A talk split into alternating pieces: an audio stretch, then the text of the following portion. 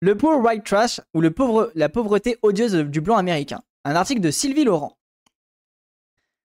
Bon, ça, c'est une citation en anglais. Je vais vous passer de ma mauvaise, euh, ma mauvaise euh, citation en anglais.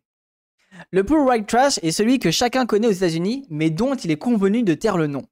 Prononcer ces mots revient à exprimer une haine sociale inavouable. Un blanc, parce que pauvre, serait un déchet, un tas d'ordures, en anglais trash. Or, depuis quelques années, l'injure orne avec insolence les couvertures des romans et essais. Elle est lue dans la presse et, entendue au cinéma ou dans les chansons. Elle fait même l'objet d'études scientifiques. Le poor white trash n'est plus un tabou. Donc là, on est en 2011, les gens, pour un peu resituer le, truc historique. Merci beaucoup, hein, Peu d'ouvrages permettraient, permettaient jusque-là de distinguer ou de percer son mystère. Lorsque Michael Harrington publie en 62 The Other America, afin d'éveiller ses, compatriotes à la misère des pauvres des, Appalaches, il relève une réalité largement occultée. On devinait son existence derrière la figure du pauvre blanc, dont on, on crut longtemps qu'elle se confondait avec celle du poor white trash. Ok, donc attends, il y a deux grosses. Ok. La différence avec le pauvre blanc et le, white trash. Ok, c'est intéressant de, voir que c'est construit différemment euh, socialement.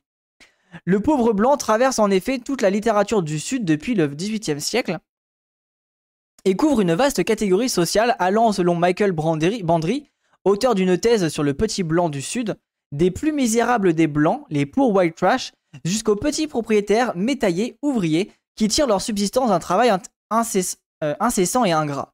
Ah, ok, c'est intéressant. Du coup, t'as vraiment une construction sociale de. Oh, merci beaucoup, euh, Thierry, du coup. Incroyable avec, euh, avec ta paye, incroyable. Merci infiniment, Thierry, pour les 10 euros. Merci beaucoup, tu gères. Et du coup, c'est intéressant de voir qu'il y a vraiment une construction du, en gros, vraiment le marginal pur et dur et le, on va dire, le, classe moyen blanc qui, qui, galère quand même, mais qui est pas non plus le white trash, quoi. Merci infiniment Thierry Tugère, merci beaucoup. Mais si l'on peut peut-être accidentellement, euh, mais si l'on peut être accidentellement pauvre et blanc dans le pays, il n'y a que dans le sud que l'on est familier d'un type d'individu intemporellement et irréductiblement pauvre, le poor white, Woodward. Le sud pré-bourgeois des planteurs, conscients de leur prééminence de classe, fut en effet le théâtre d'une taxinomie sociale imaginaire. Ah, ok, donc là on est dans la religion euh, des planteurs. Ok, attends, c'est hyper intéressant euh, socialement ça. C'est donc parmi les pauvres blancs du Sud qu'il faut chercher le poor white trash, présenté bien souvent comme le plus misérable et le plus isolé d'entre eux, en somme le plus visible. Mais en fait, ce qui est précis, c'est que c'est celui qui n'avait pas du coup d'esclaves, a priori. Le poor white trash était celui qui n'était pas esclavagiste, en fait. Enfin, en tout cas, qui est issu d'une famille non esclavagiste, a priori. Mais cette vision simple ne permet pas de comprendre la complexité du personnage. L'expression poor white trash, à la fin, je vais pas réussir à le dire, ne désigne pas tant un statut social qu'une catégorie morale. C'est l'étiage symbolique auquel on ne, veut, on ne veut pas être identifié. La personnification honteuse des échecs impensables d'une population racialement destinée à prospérer. À ce titre, la chronique du poor white trash est aussi celle des idéologies sociales et politiques américaines. Et ça, en vrai, c'est euh, tout le discours de. Alors peut-être que je dis une connerie, mais ça me fait penser à, Ouais, de ouf, j'ai arrêté. le, PWT. Non, mais le. Le pauvre. Euh, le pauvre poubellier, quoi. Là, en vrai, l'ordure blanche. On va, dire l'ordure blanche. Euh, et c'est tout le discours de 8 Miles, de Eminem. Eminem, dans son, dans son, dans son film, il parle globalement de ça, quoi. De, la construction sociale du, blanc américain, du, de, l'ordure américaine, quoi. Du blanc. Euh, du déchet américain. Trash et ordure Ouais, ça, c'était vraiment la. Trash, le, le fin fond des ordures, quoi. Cette figure odieuse du blanc misérable est une bizarrerie raciale de l'identité blanche américaine que les Witnesses Studies, dont l'émergence date du début des années 90, s'attaquent à redécouvrir. Souvent radicales dans leur approche et d'ailleurs fermement critiquées pour leurs dérives idéologiques, elles ont néanmoins permis l'éclosion d'une branche autonome précocement nommée White Trash Studies. Ok, attends, c'est intéressant ça. En mode, euh, ils ont fait des, des blancs studies, ils sont devenus un peu trop nazis, et du coup, ils ont dit, oula, on va plutôt s'intéresser aux, pauvres parce que l'étude des blancs, bon, euh, ça glisse. J'exagère, hein, j'en ai aucune Son prédicat essentiel est que l'épithète white trash désigne un statut symbolique dont la position est comparable à celui d'une minorité raciale. Ah, ok, donc ça c'est ça c'est hyper important. White Trash, Race and Class in America de Matt Ray et Annalie Newitz, paru en 96, en fut l'œuvre pionnière. Suivirent les travaux de John Artigan, auteur de Odd Tribes Toward Cultural Analysis, Analysis of White People, puis de Ray dans euh, Not Quite White, White Trash and the Boundaries of Witnesses. Mais ça, ça fait penser aussi à. Pour ceux qui ont vu la série euh, Sons of Anarchy, il y a tout le discours aussi sur les Irlandais. Euh, les Irlandais qui étaient clairement considérés comme des sous-blancs, quoi. Pendant, en tout cas, pendant la période, je sais plus trop c'est quoi la période. Il y a une période précise aux États-Unis où en gros les Irlandais étaient clairement. bah, ils subissaient du racisme et tout, quoi. Cet article, ça m'a directement fait penser aux Irlandais. Ouais, voilà ça. Cet article se propose de présenter l'élaboration progressive d'une notion que, la littérature autant que les sciences sociales ont définie, élaborant tout à la fois un épouvantail social et une figure équivoque de la marginalité dans les romans américains tout au long du XXe siècle. Et moi, je vous avoue, le, le white trash, je, kiffe cette structure-là. Ça me fait penser à The Outsider, ça me fait penser à Rumblefish. Euh, et c'est vrai que dans, dans l'imaginaire du, du, cinéma, c'est un, un truc qui a été pas glorifié, mais qui a été euh, romantisé entre guillemets. Gumo, ah, Gumo, je connais pas, mais voilà, tout, cet imaginaire-là, il, il est intéressant, tu vois. je trouve qu'il a, il a, un, il a un côté romantique qui, qui, est, qui est stylé, quoi. Alors qu'en vrai, il y a tout un. Il y a moyen même que dans ces films-là, même si on voit la violence des discours, il y a moyen qu'il y a, aussi un peu peut-être une, on, a un peu enjolivé la réalité, on a peut-être aussi un petit peu euh, enlevé des vraies, des vraies oppressions qui, subissaient, tu vois. J'en ai aucune idée, hein, je, suppose. Hein. Cet article se propose de présenter l'élaboration progressive d'une notion que la littérature autant que les sciences sociales ont définie, élaborant tout à la fois un épouvantail social et une figure équivoque de la marginalité dans les... Ah ça, j'ai lu ça. Les Witnesses de Study ont dressé un portrait robot de cet archétype afin de déchiffrer les formes de domination discursive de ce qu'il dénonce comme une culture dominante, blanche et masculine. Loin de cet activisme, l'analyse proposée ici s'inspire de l'outillage théorique de Ray, Newitz et de Artigan afin de comprendre les vocations sociales mais aussi littéraires de cette incarnation de la vilainie raciale blanche. Ok, en vrai c'est intéressant. Bon, du coup, c'est un article un peu gros cerveau. Je vais sûrement pas comprendre grand chose, mais je pense qu'il va être hyper intéressant pour un peu comprendre bah, la, position des blancs américains parce que même à l'heure actuelle, qu'on le veuille ou non, euh, bah, ces populations-là existent encore. Euh, on peut penser aux Texans, on peut penser à, certaines populations, peut-être même un peu en Floride par exemple. Euh, ils existent et ils sont méprisés et ils sont voilà, il y, a quand même une forme de mépris qui existe toujours quoi. En tout cas, de mon regard français, c'est ce que je vois dans ma position quoi. Les rednecks, ouais, ouais, exactement, exactement, les rednecks. Une honte sociale dont il faut se prémunir. White trash est d'abord une insulte proférée par un énonciateur qui lui donne sciemment une connotation raciale dans le but de rendre le pauvre ainsi interpellé, à qui pourtant la couleur de la peau garantit un privilège racial, a priori, seul responsable de ses échecs, sociaux. Ok, ah ça c'est hyper intéressant. C'est donc un regard normatif qui constitue l'être trash. Ces incarnations sont le plus souvent désignées à l'image des noirs par le pronom eux, them ou la formule ces gens-là, these people. Ah, c'est vrai que ça, c'est souvent dit, hein, these people. Je vois ce que tu veux dire. Après, c'est normal ce truc romantique quand on cherche à redonner une voix, une représentation à des gens qui n'en ont pas une. Donc on met en avant euh, leur bon côté qui peut avoir un effet martyr qui, découle un truc romantique. Ouais, mais de ouf, Morley. Et attention, je dis pas que c'est forcément mal. Hein. Je dis juste que moi, avec cet article-là, euh, on va un peu euh, bah, déceler tout ça. Mais c'est vrai que moi, j'ai un peu une vision, je vais pas dire fétichisée, c'est un peu, ça serait pas le bon terme, mais c'est vrai que j'ai un côté très romantisé de ces populations-là, de ces, euh, peuples, enfin de ces, white trash. En mode, putain, ouais, c'est vrai que je me. Je me. Ah, je m'identifie à eux, tu vois. Je suis en mode, ah ouais, putain, ce qu'ils vivent, je, me sens un peu à, eux, tu vois. Et peut-être que bah, cette vision-là, elle est peut-être un peu plus romantisée qu'en vrai de vrai, bah non, je suis à des années-lumière de, de ce qu'ils vivent, tu vois. La classe moyenne anxieuse, depuis les, euh, depuis les bourgeois les plus éduqués jusqu'aux travailleurs les plus modestes, utilise l'expression white trash afin de se distancier de ce lumpen prolétariat américain, s'assurant ainsi de sa propre conformité sociale. L'humanité de ce personnage est souvent mise en doute et son éloignement du reste de la société justifié par son inaptitude à se conformer aux impératifs de la collectivité, mais aussi par le danger qu'une telle proximité ferait naître pour les gens respectables. Après, en vrai, désolé, mais oui, c'est les personnages qui que, que je trouve attachants. Tout simplement, en fait. Parce que oui, c'est des gens que je. Ouais. Bref. Je sais pas épiloguer, mais oui, ok. Dès 1728, Le Virginien William Beard distingue dans History of the Dividing Line, la frontière symbolique séparant la noble Virginie de la Caroline du Nord, territoire d'aventuriers qu'il nomme l'Uberland, peuplé de blancs ensauvagés. Ah ouais Ah c'est précis ça, de blancs ensauvagés. Waouh Ah le terme il est... Ces hommes apathiques y font, selon l'auteur, travailler les femmes, pratiquer des formes de nomadisme, utilisent les mêmes outils agricoles que les Indiens, vivent dans la saleté et n'accordent que peu de valeur à la propriété privée. Ah la dinguerie, la propriété privée Ah je suis mort On dit aussi qu'ils sont les descendants des travailleurs blancs volontairement asservis par contrat, ou des criminels en fuite, ce qui expliquerait leur mépris de la loi.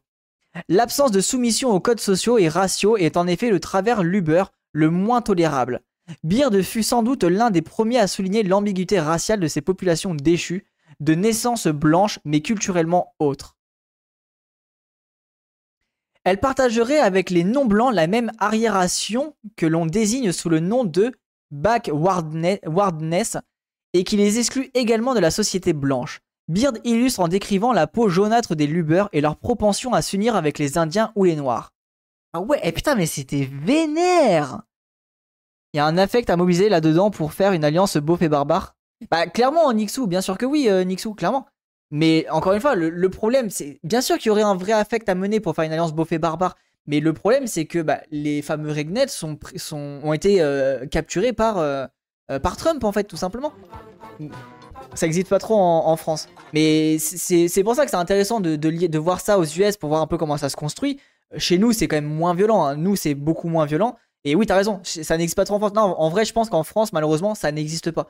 Euh, enfin, je pense pas que ça existe. Ou en tout cas, c'est pas aussi. C'est pas pareil, tu vois. Je pense. Enfin, si, ça doit exister. Mais c'est pas aussi euh, construit socialement, tu vois. Les tuches. Ouais, mais est-ce que. Non, mais. Là, il y a quand même le rapport de race. Je, je pense pas qu'en France, je peux me tromper, mais à part peut-être les, les blancs musulmans, mais je pense pas qu'en France, on ait un rapport racial des blancs en mode euh, tu es blanc et pauvre, tu, tu, es aussi bas que les non-blancs, tu vois. En France, je pense pas que ça existe ça. Euh, je pense que l'exemple le, plus proche, ça va être les, blancs musulmans, euh, qui du coup subissent l'islamophobie et peut-être ont une répercussion raciale de ça. Mais à part ça, j'ai du mal. Hein. Ribéry, ouais, mais Ribéry, je crois qu'il est musulman. Mais c'est ça. Euh, merci euh, Thierry. Euh, Rodez, je connais pas Rodez. En vrai, les chômeurs FN du Nord, c'est un peu des rednecks. Oui, mais je, suis d'accord que c'est un peu des rednecks, tu vois. Les gens du voyage. Ouais, mais les gens du voyage, je suis Satan. Jusqu'à preuve du contraire, je pense pas qu'ils soient considérés comme blancs. pour le coup. Enfin, peut-être que je dis une bêtise, mais je pense que c'est justement. Il y a une vraie différence culturelle. Tu peux pas les considérer comme, comme blancs. Enfin, je pense, en tout cas, je, je pense pas, je sais pas. Ouais, ça, au travail, les gens du voyage, c'est ça. Et tu vois, les, gens du, les chômeurs du FN, euh, Gabriel, oui, c'est des rednecks, mais ils sont pas rabaissés racialement comme aux US. Mais après, les gens, ce qu'il faut aussi garder en tête, c'est que euh, aux US, il y a vraiment la, la question raciale est, omniprésente dans la structure politique. Donc déjà, on ne peut pas venir comparer une structure états-unienne avec une structure française. Ça n'a rien à voir parce que nous, la race, euh, depuis, je sais plus, je crois que c'est Hollande, mais même avant, hein, il a été complètement banni du discours en fait.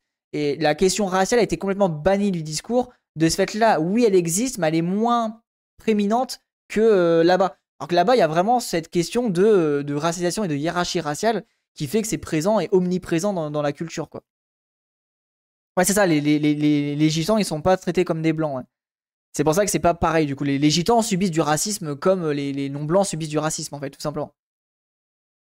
Euh, franchement, le mépris pour les gens peu éduqués qui, qui parlent le ch'ti et tout, pour moi, j'ai vu le parallèle quand j'étais aux US, euh, les, les rednecks, euh, c'est plus hardcore, mais au fond, un peu pareil. Non, mais oui, mais, c'est pour ça que Gabriel, je suis d'accord. Oui, le mépris est tout aussi violent, mais il n'est pas racialisé. C'est ça que je veux dire en fait. Le mépris est tout aussi violent, mais je pense, je pense qu'en France, il n'est pas racialisé. Donc on ne peut pas le rapprocher à, un discours racial comme on pourrait le rapprocher aux US. Vous voyez ce que je veux dire? Peut-être que je me trompe, mais je pense en tout cas que c'est comme ça. Après, une ségrégation territoriale aussi en France, la ruralité est quasi euh, que blanche en France, donc dur de voir émerger la même chose. Ouais, c'est ça, exactement, de ouf. De. Et le racisme environnemental est majoritairement subi euh, proche des, banlieues, tu vois. Donc euh, voilà. C'est sujet bizarre. Et puis en vrai, de toute façon, tout simplement, en France, la question raciale, elle est pas aussi prééminente. Peut-être qu'elle existe, hein, et peut-être que je fais une erreur, une, grave, grave, erreur. Mais je pense pas qu'on soit dans ce cadre-là. Après, perso, la racialisation, je l'ai pas vu aux US, euh, vu que des rednecks sont bien white suprémacistes maintenant. Ouais, voilà, ouais. Ça date de 2011 aussi, cet article-là. D'ailleurs, le FN a fait très bien manipuler les ouvriers blancs en leur disant on s'occupe de nos SDF d'abord, tout en n'ayant rien à foutre. Oui, de ouf, Nixou. T'as 100% raison, clairement. L'ambiguïté raciale de ce blanc basané fait probablement du Luber de Beard l'ancêtre du white trash. Comme le souligne Way et Newitz, l'expression sous-entend la pollution de l'intégrité raciale de celui ainsi désigné et insinue que seul un métissage peut expliquer cette déchéance. Ah ouais, oh putain, mais ouais, mais. Oh, c'est d'une violence. On accuse en effet les plus indigents des blancs de se comporter comme les indiens, mais plus souvent encore comme des noirs. Proximité culturelle et proximité, promiscuité sexuelle sont ainsi confondues pour donner corps à un personnage jugé impur et racialement corrompu. Voilà, vous voyez, nous on est, on est raciste, mais on n'est quand même pas à ce tir-là, quoi. Ce point est particulièrement éclairant pour comprendre le stéréotype qui s'élabore alors. Comme le relève Michael Brandry, qui pour traduire white trash choisit l'expression française petit blanc pour son étude du pauvre blanc sudiste, la menace permanente qu'elle sent dans les, présences des noirs. Euh, presse ces blancs démunis à dominer et revendiquer leur, leur préséance raciale en partageant les valeurs des blancs nantis et respectables. Ah, quoique, vous voyez? Quoique. Là, du coup, c'est un autre article qui a été écrit. Du coup, Michel Brandy qui parle des petits blancs, MDR, hein, ça faisait pas scandale, et qui dit que quoique, c'est peut-être en train de se former. Vous voyez Voilà, je suis peut-être pas non plus 100% euh, pertinent là-dessus. Hein. Euh, et là, et aussi là, on parle d'un gars qui était aux années au 18e siècle. Hein. Je pense qu'en France, au 18e siècle, on avait, à mon avis, des, Jean-Michel qui disaient des dingueries aussi pareil. Ces derniers les oppriment, les oppriment pourtant, non seulement économiquement, mais aussi symboliquement, puisqu'ils mettent en doute la pureté de leur carnation. Comme l'indique à titre de l'ouvrage de Ray, 2006, les poor white trash ne sont, dans l'esprit de la bourgeoisie, pas vraiment blancs, not quite white. La résistance de ces blancs dits dégénérés à la, relégation raciale qui les menace ainsi se traduit par une crispation identitaire parfois haineuse. Ah, tu m'étonnes. Hein. Tu, dois te sentir tellement euh, incompris. En France, les blancs qui vivent en cité ou en campagne qui écoutent du rap euh, et disent wesh sont limités plus méprisés que les gens d'origine immigrée. Que les gens d'origine immigrée. Ok. c'est intéressant, euh, Nefris. Mais, mais en vrai, et peut-être que je me trompe, hein. vous avez peut-être raison, peut-être que je me trompe, mais est-ce que ces blancs qui sont méprisés, ils sont méprisés sous un prisme racial ou pas? Et en vrai, vous avez sûrement raison, et peut-être que c'est un anglement de ma part. Hein. C'est trop intéressant. Euh, moi, en 2011, je jouais à Minecraft. Mais tu vois, peut-être que, peut que vous avez raison de dire que oui, ils sont méprisés de manière, de manière raciale, tout simplement. Et du coup, bah, ok, c'est une erreur de ma part et vous avez raison. Et on peut pas faire les parallèles exactement, mais il y a une forme qui existe du coup en France. On le voit dans Rocky, par exemple, les blancs et les noirs euh, sont ensemble et c'est réchauffent dans la rue autour d'un bidon. Parfois, c'est même euh, que des blancs. Ouais, ouais, je vois. oui, oui, bien sûr. La pauvreté.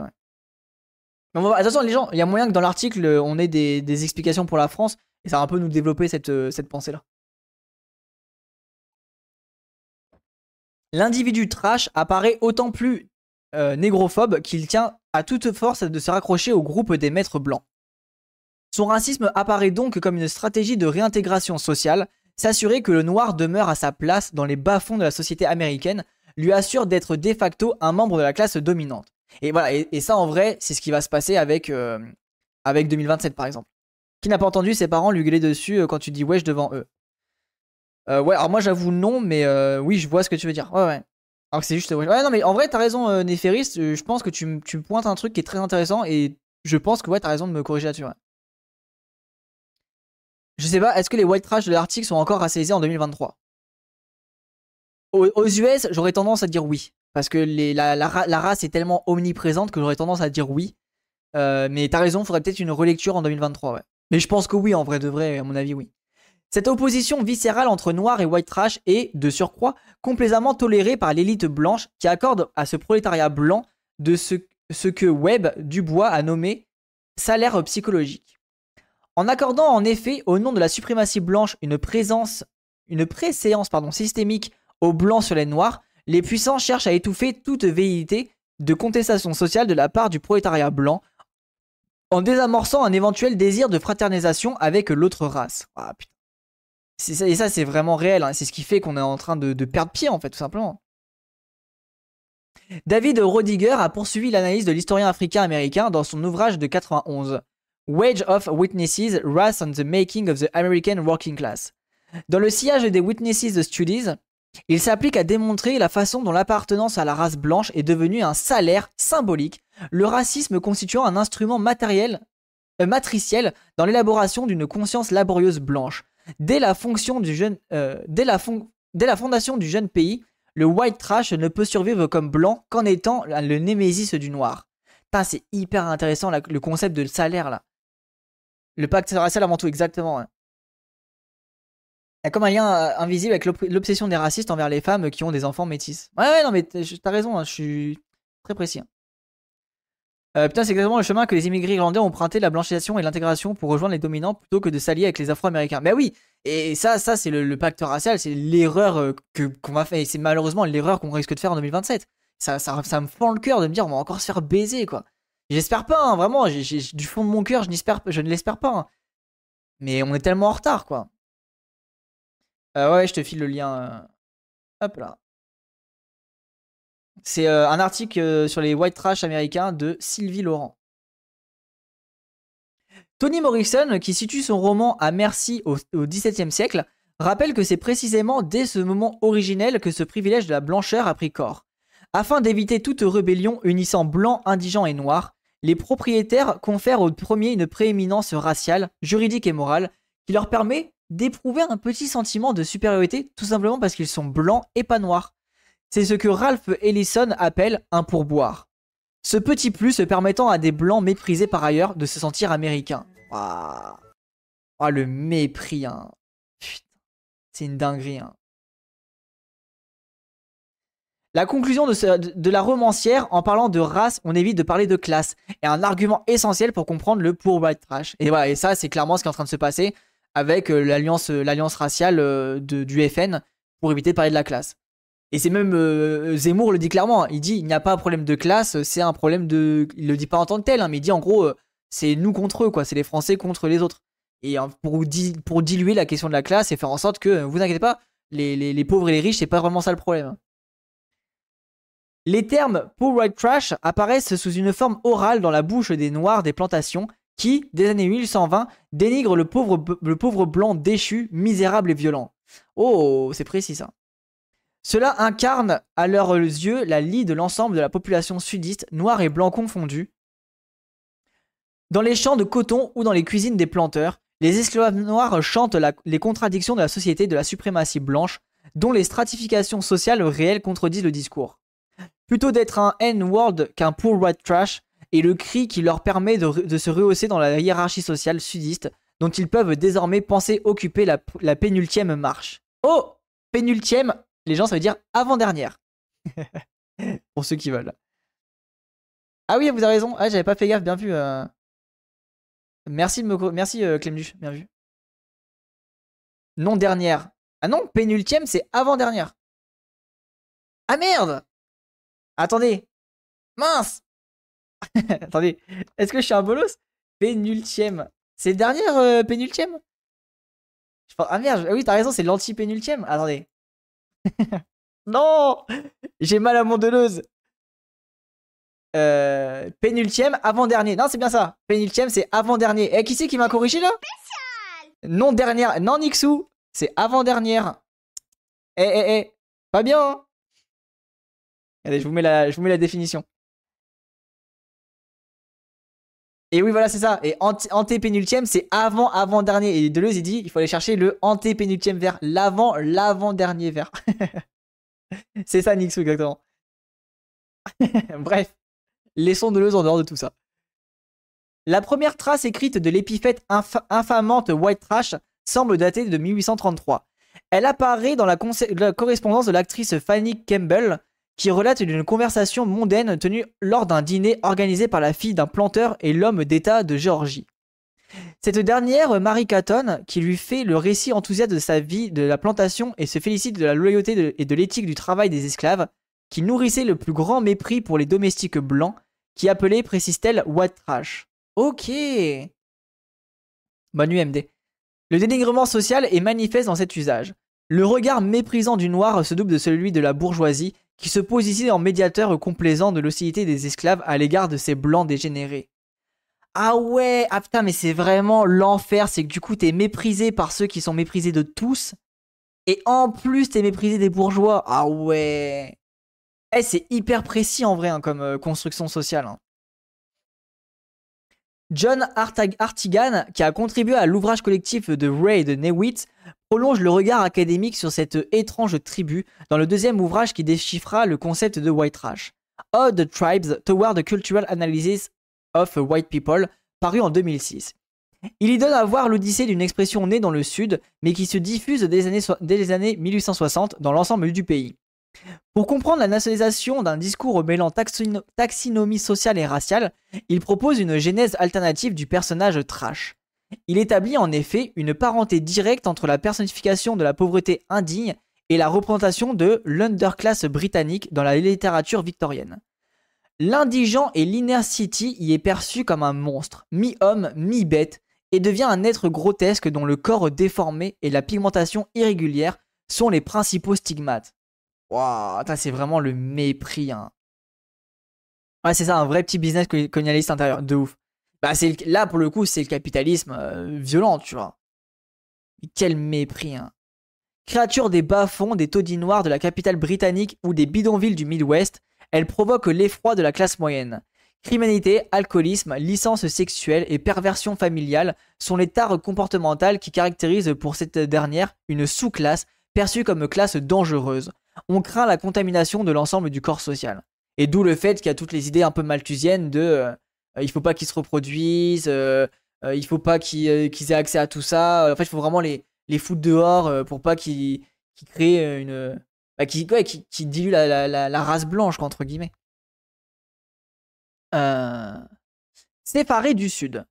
Il faut comprendre cette construction de l'image du pauvre une, en figure terrifiante et abomination morale, ainsi que la fascination qu'il suscite chez les bourgeois pour définir le poor white trash américain. Ouais, voilà ça. En vrai, il y a vraiment le côté abomination morale. Hein. C'est hyper important, ça, je pense.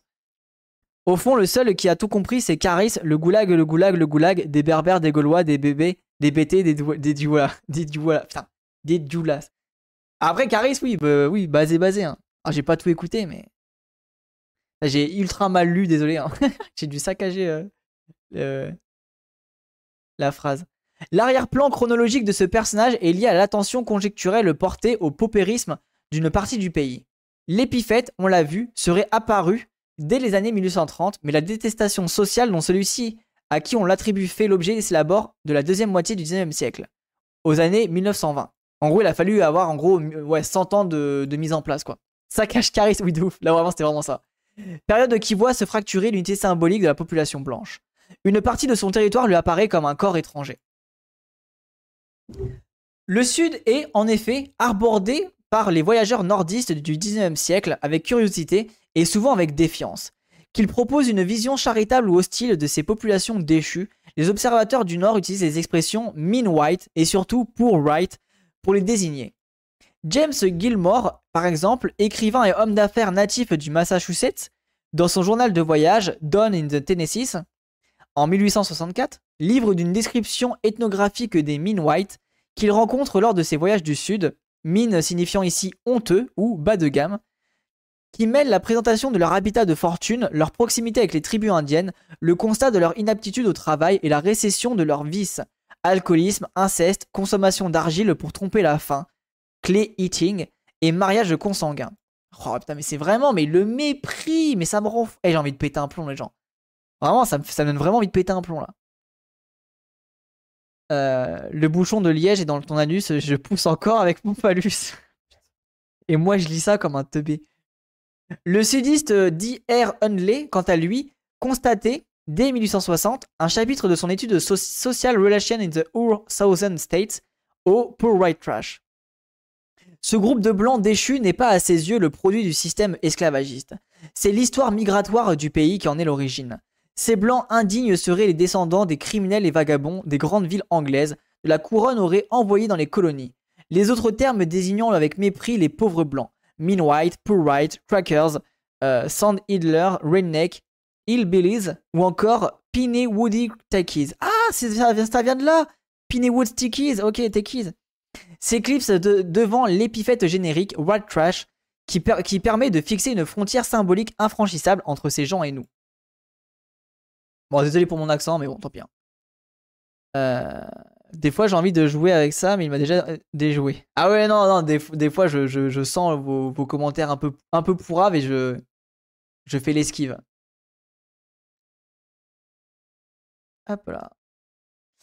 Euh, putain, Thierry, c'est vrai de ouf. Pour les Bretons, ils se faisaient appeler les ploucs en rapport avec les noms de leur bled. Et c'était vraiment considéré comme des sous-humains. Aujourd'hui encore, il reste ce mépris autant des franciliens que des immigrés envers les Bretons.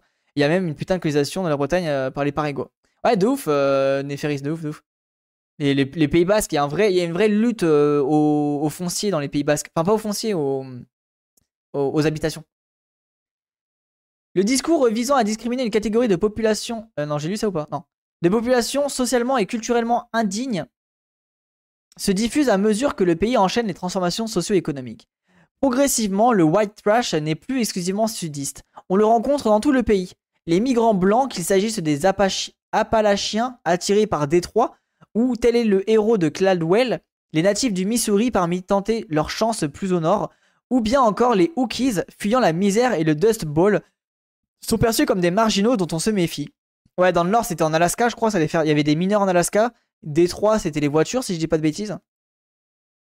De, 70 à, 1970 à 1920, l'immigration, industrialisation et urbanisation des États-Unis renforcent le sentiment d'instabilité d'une classe moyenne qui craint le déclassement et sa décadence. La science vient alors valider une représentation pervertie du Sud et de ses métastases que sont les migrants qui les quittent pour s'installer au, Nord. La théorie eugéniste apparaît comme la réponse adéquate à cette, teneur, à cette terreur de classe intraraciale. On élabore donc scientifiquement le mythe du poor white trash, archétype utile aux partisans de l'eugénisme. Wouah Mais wesh La dinguerie En mode, voilà, en mode malthusien, quoi. Il faut pas qu'ils se reproduisent, etc., tu vois. quelle dinguerie, hein. Salut Diamond. Non, mais j'ai eu du monde parce que j'ai eu un, raid de. J'ai eu un raid de. De pas du ring. Il offre à l'opinion publique une image mémorable de la famille génétiquement dégénérée vivant dans des taudis sordides et produisant des générations de vagabonds, de criminels et de faibles d'esprit. La bourgeoisie s'inquiète de l'existence de ces êtres effroyables. Comme dans le Paris du début du XIXe siècle, le pauvre est un épouvantail social susceptible de servir les idéologies du temps. Il faut éloigner la population saine de ces impurs, de se séparer de ces déchets. Pour cela, les eugénistes doivent prouver que ces êtres tarés n'appartiennent plus à la race blanche. Waouh. c'est vraiment badant, putain. On doit aux Cultural Studies, qui ont émergé dans le monde universitaire anglo-saxon dès la fin des années 60, d'avoir déplacé les centres d'intérêt de l'académia vers des objets d'étude jusqu'à là méprisés et d'avoir mis en cause l'objectivité supposée de l'énonciateur et de son texte. Les dissidences raciales, sociales ou sexuelles ayant été exclues des manuels officiels, la culture populaire ayant également été dégainée du, du corpus textuel jugé digne de considération, on entama alors dans le monde universitaire des États-Unis un patient, un patient recentrement de ses marges. En quelques décennies, plusieurs branches des Cultural Studies ont prospéré, chacune entendant réhabiliter un groupe stigmatisé par la pensée dominante. Ouais, en gros, c'est on a, on a, on a arrêté de mépriser euh, les, les LGBT, les queers, euh, les non-blancs, etc. Et du coup, on, on a enfin pris le temps de les étudier euh, pleinement, quoi. Euh, ouais, le malchisme envers les prolos en France d'en bas qui appellent leur enfant euh, Kylian. Je sais pas si tu vois le concept de French Dream initié par les 1825. Rien que sur Google, image, ça, crie le mépris des white trash. Ok, intéressant. Merci Neferis. C'est ce que vous attend les tatines venteuses mentaux. Là, ils se tourneront contre vous. Oui, clairement, Nixou. Clairement, clairement. Partant du prédicat que le regard qui se prétend impérial est naturellement celui de l'homme blanc hétérosexuel, de culture bourgeoise, les disciples de cette redéfinition de la réflexion critique interrogent la validité et, partant la, la légitimité du concept de race blanche. La seule autorité dont le chercheur peut, selon eux, se prévaloir est soit l'expérience autobiographique, soit la dénonciation épistémologique de l'idée de witnesses. Euh, non, de white, whiteness. Merci Vancrème pour le dixième mois d'abonnement, merci infiniment. En 1991, l'ouvrage pionnier de David Roydigger Wave, Wage of Witness, non, Whiteness, pardon, Whiteness, présentait l'ethnicisme blanc comme une stratégie de domination sociale de l'élite sur la classe ouvrière. Les Whiteness Studies étaient nés avec pour maître mot l'identification du discours racial à une tyrannie sociale orchestrée par les puissants. Comment se demander, comment se demandent alors certains chercheurs parler avec neutralité d'un sujet aussi soumis à l'opprobre ou à la pitié que l'odieux pauvre petit blanc? Ah bah tiens, la fameuse science neutre. Les White Trash Studies, apparus avec, White Trash Race and Class in America en 1997, décortiquent à leur tour les discours de la hiérarchisation raciale et sociale dans l'histoire américaine et leur utilisation ad hoc de la catégorie White Trash. L'un des ouvrages les plus récents issus de ce mouvement, Not Quite Right, White Trash and the Boundaries of Whiteness, Whiteness, est surtout consacré à l'histoire de la pensée eugéniste et à son influence sur la littérature de l'époque. Matt Ray, co-auteur par ailleurs de l'ouvrage de 1997, y souligne plus généralement la perméabilité et les résistances des essayistes et des romanciers à l'essentialisation des blancs et à la convocation du personnage White Trash. Ah bah ça, en vrai de vrai, on est encore là-dedans. Hein. What Trash Studies, c'est ouf comme discipline quand même. Ouais, en vrai, de ouf, c'est intéressant. Mais vous savez que dans le monde entier, euh, les studies, il y en a plein, plein, plein, plein. Euh, pour le coup, il y a qu'en France où c'est relativement euh, bah, bancal là-dessus. Mais les studies, il y a plein, plein de trucs différents. La dernière fois, on lisait pareil un article sur la non-violence. Je crois même, voilà, je crois qu'il y a une branche sur les, la non-violence studies, un truc comme ça. pour vous dire, il y a des trucs un peu, il y a des branches un peu partout, quoi. À la différence de la science, la littérature autorise l'ambivalence. Selon l'époque, la religion ou encore, non, pardon, selon l'époque, la région ou encore l'énonciateur, les termes les plus insultants peuvent en effet paradoxalement revêtir une dimension positive. Ouais, en gros, le, comme, comme beauf et barbare, quoi. Le, euh, merde, l'inversement du stigmate, comme queer, etc. En France, on a misé au fond sur les sciences dures. Ouais, d'ouf, Gabriel, d'ouf. Ainsi, si l'on reprend les deux ancêtres sémantiques de White Trash, on distingue le luber, pervers et pathétique, du cracker, violent et aventurier, qui suscite peur mais aussi fascination chez les nantis. Les écrivains donnent du relief à un personnage réduit à sa plus simple expression par la science. Ok, c'est intéressant ça. Du coup, la différence structurelle dans les littératures entre le, le, camé et le. enfin, non, le, le camé et le, le pervers. Ok, c'est intéressant. La littérature retrouve un anti-héros. En 1833, dans le cadre de la collection Georgia Sen, Augustus Baldwin, oh, vous pensez que c'est le même? Augustus Baldwin Longstreet, enfin le même, la même famille, présente au public son héros, Rancy Sniffle. Le pays se familiarise alors avec un géographe, non, un géophage apathique, attardé et finalement comique. Rancy Sniffle est biscornu, ridicule et somme toute inoffensif. À la fin du siècle, le répugnant Sut Lovingood, né de la plume de Joel Chandler Harris dans Free Joe and the Other Georgian Sketches, incarne même une forme de subversion sociale, tant il exhibe avec impudeur la noirceur de son âme et les anomalies obscènes de son corps. Ah ça en vrai, ça me fume. J'avais un, grand-oncle qui avait ça. Il avait des anomalies sur son corps et du coup à table il est, il est sorti en mode Ah regarde-moi je suis tout difforme et tout. ça me fait trop penser à ça. Harris évoque aussi la répugnance des Noirs devant le spectacle de la dégradation physique et morale des Blancs indignes. Dans sa nouvelle Mom B, l'héroïne, une esclave noire, s'indigne et, persifle de Lord No, I glad. Oula, j'ai failli dire une dinguerie. I glad and I, I uh, world. I would been born like these white folks, white heat dirt and set in a chimney corner, tell the look like the bean smoke dried. Mais bon, en gros, oh, regarde, je préfère être ce que je suis que, euh, que ce mec qui fume et qui boit et qui ressemble à rien, quoi, globalement. Appelé White Trash, le personnage littéraire du blanc pauvre et équivoque, il n'est plus attaché à un statut social particulier, mais à un comportement, des valeurs, des émotions et des pratiques. Sa bouffonnerie en fait un héros presque euh, prisé des écrivains. Ok, donc là on commence à avoir un truc en mode culturel de euh, si tu te comportes pas assez bien, tu es enfermé dans cette classe sociale, quoi. Le blanc pauvre, comique ou tragique réapparaît au début du XXe siècle sous la plume d'une génération d'écrivains sudistes qui s'engagent dans la réhabilitation de l'image de leur région.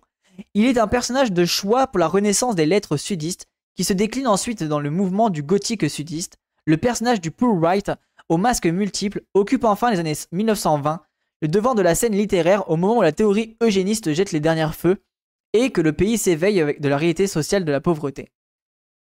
Alors moi, je sais pas si c'est white trash, mais j'aime bien les, écrits de... Euh, merde, tout ce qui est genre euh, Burroughs, tu euh, William Burroughs et compagnie là. Il y a un courant, un courant d'écriture précis Et j'aime bien cette vision. euh, Mais je crois pas que ça soit les white trash, mais en tout cas, tout ce qui est un peu les camés et tout, tu vois. C'est un truc que j'aime bien. Bref. Dans les années 1930, ni Erskine Caldwell ni William Faulkner, tous deux sensibles à la question sociale américaine, n'utilisent le terme trash. Leurs blancs pauvres sont pourtant des êtres démunis, brutaux, grotesques, vils et apathiques. Ces personnages sont des con- contemporains de la misère rurale qui poussent des milliers d'hommes et de femmes à migrer vers les usines et les villes ou les condamnent à la déchéance. Un mouvement dit prolétarien célèbre le travail opprimé, célèbre le travailleur opprimé, alors même qu'une mouvance agra- agrarienne met au jour les vertus de petits paysans. On cherche donc à humaniser un personnage qui s'incarne avec la crise économique débutée en 1929 dans la figure du sharecropper, paysan sans terre, victime d'un système économique impitoyable. Oh, en vrai, c'est intéressant ça. De, de radicalement construire en opposition le petit paysan et l'ouvrier. Hyper précis ça. Les photographies de Dorothy Lange, euh, Lange ou de Margaret Bour- Bourkwright en font une icône de la pauvreté pour l'ensemble du pays. L'ouvrage de Bourkwright, you, have, Seen Their Faces, dont Erskine Cal- Caldwell rédige les commentaires, est une mise en scène mélodramatique et appelée à de la misère des fermiers du Sud. Se voulant empathique, l'ouvrage scan- scandalise par son misé- misérabilisme. On s'interroge sur le réalisme d'une représentation aussi caricaturale et, selon certains commentateurs, dédaineuse de pauvres blancs que les clichés et leurs légendes semblent dépouiller de leur dignité. Ah, c'est intéressant ça. Le gouvernement Roosevelt commande par ailleurs nombre d'études documentaires et de rapports qui mettent au jour l'existence des naufragites du pays. Lorsqu'il écrit Let Us Know Praise the Famous Men en 1936, illustré par des clichés saisissants de Walker Evans, James Agee apporte, porte à son paroxysme l'idéalisation des, pauvres, des plus pauvres des fermiers du Sud. Les Jod of the Grapes of the Right, right Wrath, Wrath, Wrath, pardon, de Steinbeck incarnent également la face romanesque de ces héros misérables que l'on présente de plus en plus comme l'authentique américain, rustique et valeureux. Le folk. La confusion progressive entre euh, poor white et white trash, quelle langue imbitable, ouais, je te jure, témoigne du refus de culpabiliser le pauvre, se retrouve dans la première étude académique consacrée au personnage du blanc pauvre dans la fiction américaine. Ah, mais surtout que en plus, c'était un. C'était Rice. Non, putain, j'arrive pas à le dire. Wrath. Wrath. Wrath. Bref. The Thousand Poor, White from Luberland euh, to Tobacco Road euh, de Child McWayne. Depuis Beard jusqu'à Clalwell, le personnage est présenté comme la victime de maladies invalidantes, d'oppression économique et de stigmatisation sociale. McLuhan a par ailleurs l'intuition que l'entrachement est un phénomène subjectif, intériorisation d'un regard qui avilit. La pauvreté des poor white, comprend-il, est partiellement matérielle et partiellement psychologique. Bah en fait, ce qui est intéressant, Merci beaucoup pour le raid des entre-deux. Installez-vous bien les gens. En fait, ce qui est intéressant, c'est que oui, t'as le côté matériel des white trash, évidemment, mais t'as aussi le côté euh, construction sociale. C'est que de ce fait-là, euh, si t'es considéré comme un white trash, white trash, bah bien sûr tu vas, te, tu vas te construire en opposition aux bourgeois qui te méprisent. Donc tu vas aussi appuyer ce côté euh, euh, bah, mal parler, ce côté insultant, etc. Alors peut-être pas tout le monde, hein, mais c'est normal qu'une population se construise en opposition là-dessus, tu vois, pour aussi bah, se défendre en fait du mépris des, biens, des, bons savoirs, des bien sachants.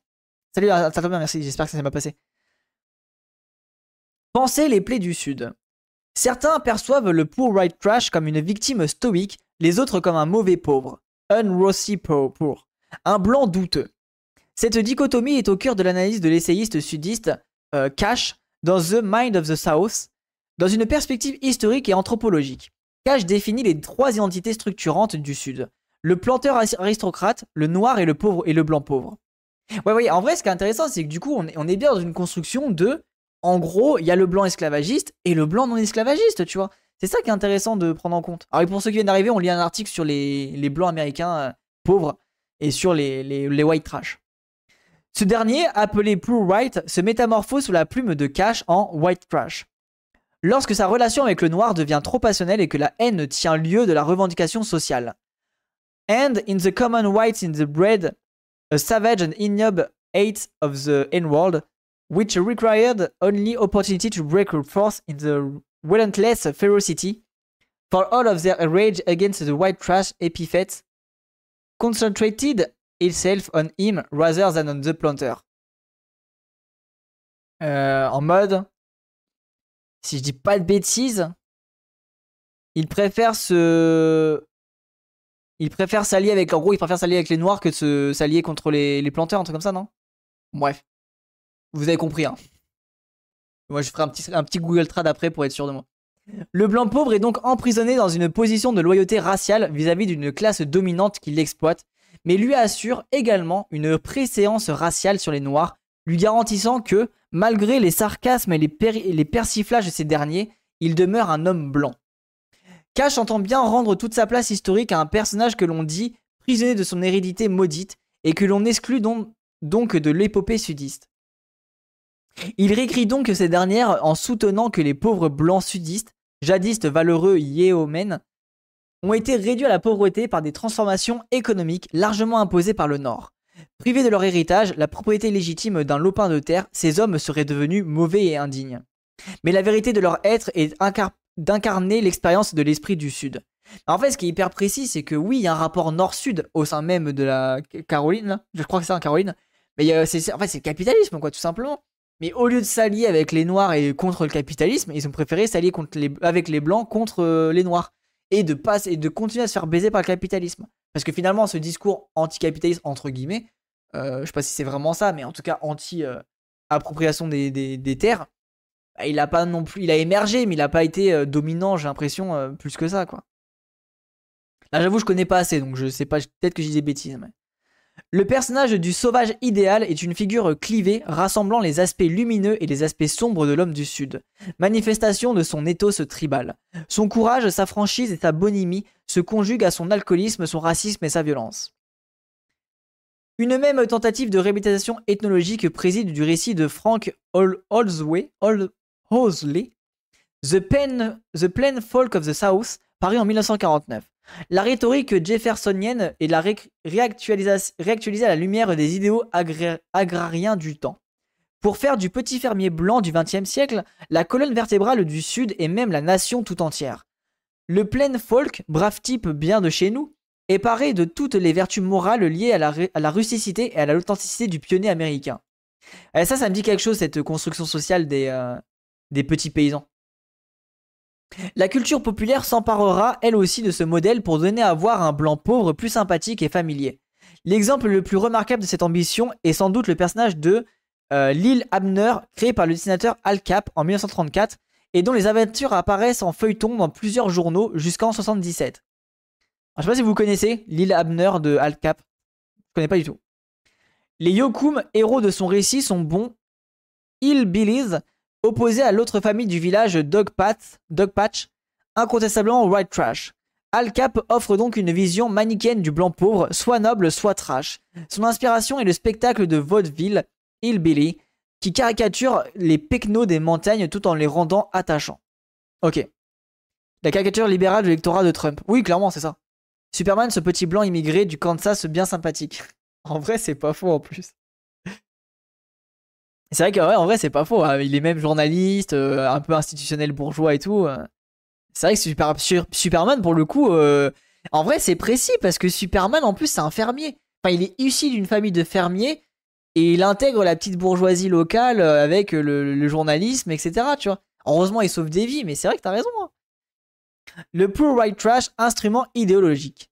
Andrew Jackson incarnera en son temps le sauvage de la frontière susceptible d'entraîner, après son élection à la présidence de, 1828, le pays à sa perte en faisant entrer la racaille Rebel à la Maison Blanche. Euh, attendez, je ne connais pas. Andrew Jackson? On va voir si, devrait voir qui c'est ce mec-là. A priori, c'est un président, mais enfin, un candidat à la présidentielle. Mais je ne connais pas. On va regarder ça après. On craignait alors que la populace vulgaire et crasseuse ne polie le Nord polissé. Le recours à cette rhétorique dépréciative chez les planteurs du Sud a été accompagné d'une obsession généalogique visant à s'inventer des quartiers de noblesse. Ainsi, Cash soulignait dans The Mind of the South que le terme cavalier servait opportunément aux propriétaires terriens à dissimuler leurs origines plébéiennes dans le Sud antebellum, antérieur à la guerre de sécession.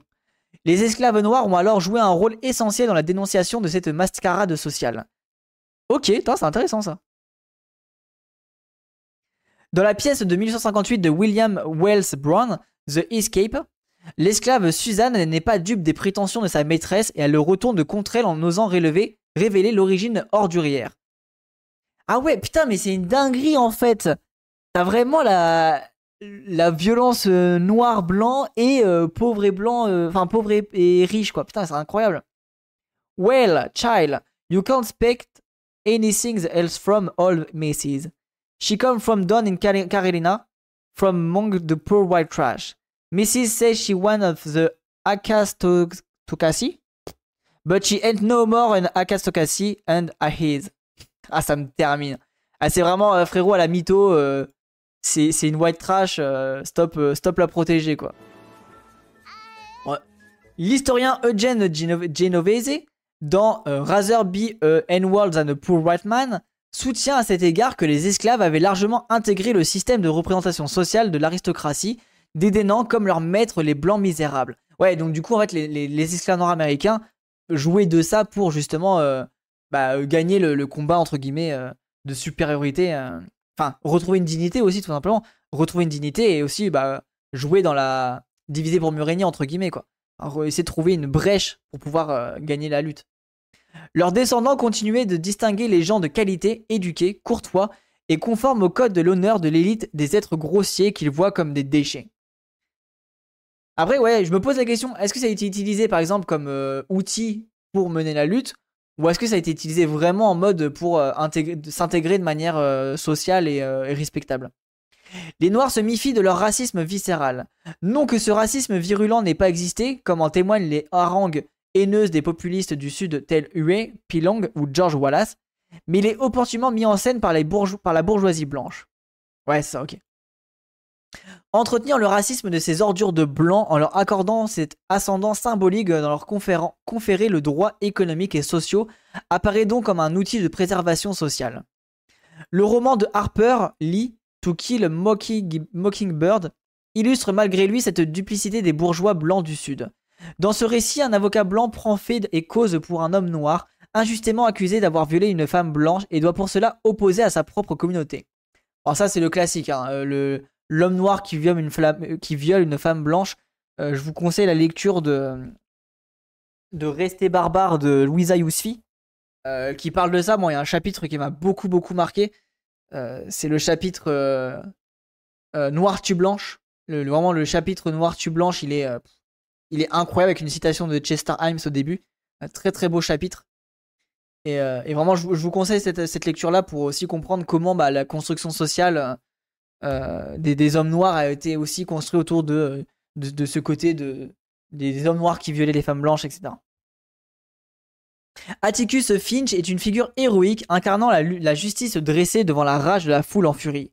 Mais il refuse de condamner la violence raciste de ses semblables et amis. Un lien indéfectible unit tous les hommes blancs du Sud, solidaires dans un souci commun de préserver la suprématie blanche. Les Ewell, famille Power Trash, sont des boucs émissaires désignés de ces bonnes gens.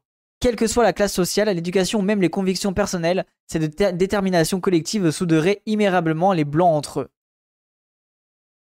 Mais le pour white trash incarne l'indigence honteuse bien au-delà de la maison Dixon Line. La présidence de Richard Nixon joua ainsi dans les années 70 un rôle essentiel dans la euh, revitalisation de l'opposition entre les bons blancs, white ethnic ou amateurs comme le président de country music et les mauvais pauvres responsables de leur sort. Ouais, donc en vrai, c'est vrai que c'est quand même un gros, gros, gros mépris qui se construit autour de la race, quoi. C'est hyper intéressant. Enfin, en vrai, l'article est trop cool. Aucune politique d'aide publique ne se justifiait pour ces gens indignes, y compris lorsque la crise économique frappa violemment l'Amérique au milieu de la décennie 70. Un million d'emplois ont disparu entre 70 et 77, et une partie de la population blanche déclassée et revancharde est en colère. En particulier contre ceux qu'elle considère comme des parasites sociaux, blanc déchu et noir. Et en vrai, est-ce qu'on a pas un peu ça qui se met en place en France avec les cassos? Toute la construction du euh, les cassos, les cassos, parce que euh, en campagne, les cassos, c'est aussi les cassos blancs, tu vois. Euh, il y, a, le racisme, évidemment, mais il y a aussi la, construction du cassos blanche, du cassos blanc. La base de l'Amérique, c'est la race à un point tellement terrifiant. Ouais, de ouf, Néferis, j'en parlais tout à l'heure.